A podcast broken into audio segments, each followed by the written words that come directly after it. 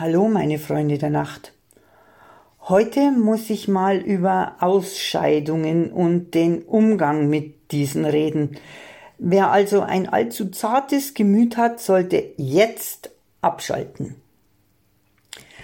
Letztens kam ich von einer Gassi-Runde zurück und Kylie hat nochmal ladylike auf einer begrünten Verkehrsinsel gepinkelt.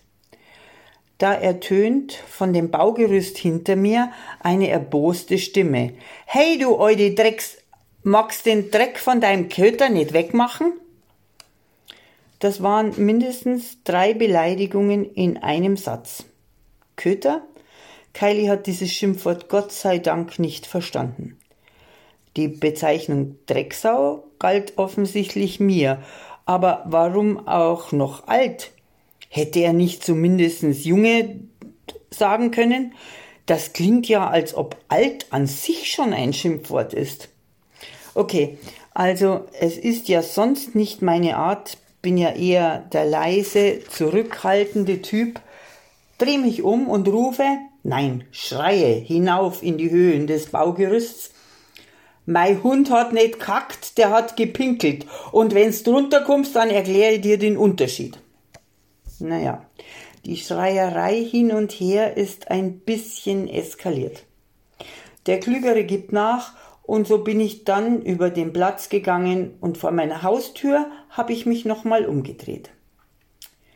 Da hat der nette Mensch doch gerade seinen Kollegen erklärt, wie mein Hund seines Erachtens nach gekackt hat.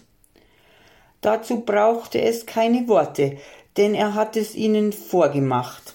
Ich sag euch, Kylie sieht dabei wesentlich eleganter aus. Da fällt mir ein, dass ich eine ähnliche Körperhaltung im Sommer an der Isar schon mal gesehen habe. Da bin ich mit einigen anderen im Gänsemarsch über einen Trampelpfad, als ich neben mir einen der freien Körperkultur frönenden männlichen Zweibeiner in exakt dieser Haltung direkt neben mir erblickte. Nur sein faltiges Hinterteil hing über dem Gebüsch, der Rest dieser Zierde der Menschheit stand davor. Meine Nase konnte mir eindeutig die Art der Verrichtung bestätigen. Damals hat es mir die Sprache verschlagen. Aber um wieder zum Hund zurückzukehren, da ja die Gemeinsamkeit auf der Hand bzw. im Gebüsch liegt, möchte ich hier mal Folgendes feststellen. Es handelt sich nicht um kulturelle Aneignung, wenn auch die Zweibeiner ihr stinkendes Geschäft mittels Beutel entfernen.